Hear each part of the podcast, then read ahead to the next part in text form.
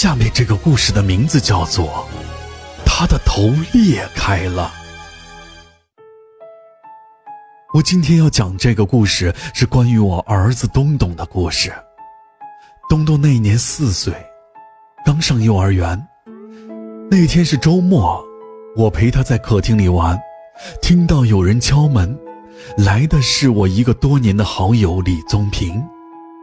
他那天也是休息。我们好久不见了，就上门来做客，还给东东带来了礼物。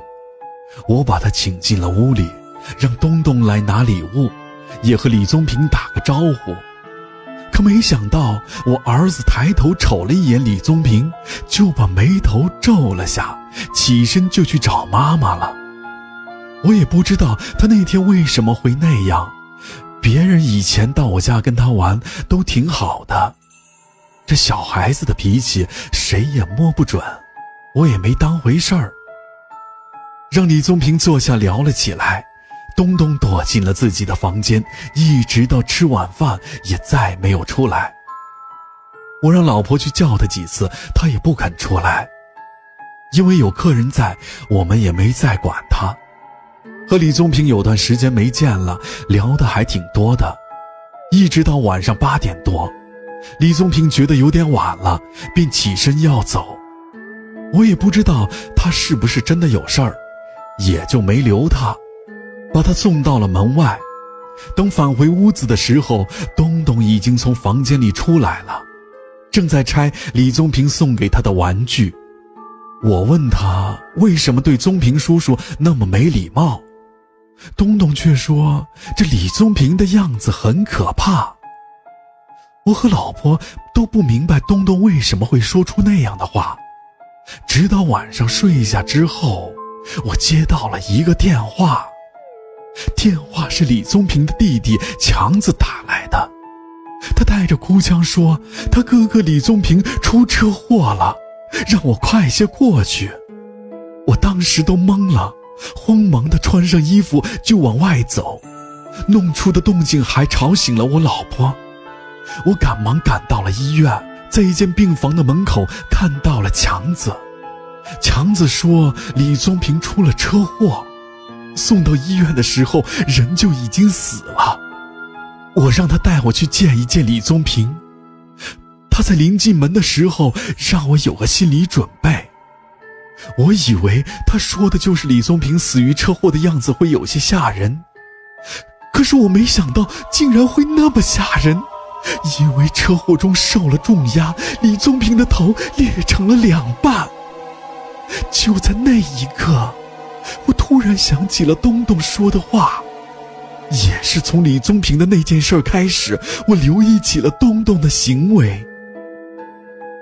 在李宗平那件事之后的一年多，我们搬到了一个新的小区。每次经过九零四房间的时候，东东都会躲到我的身边。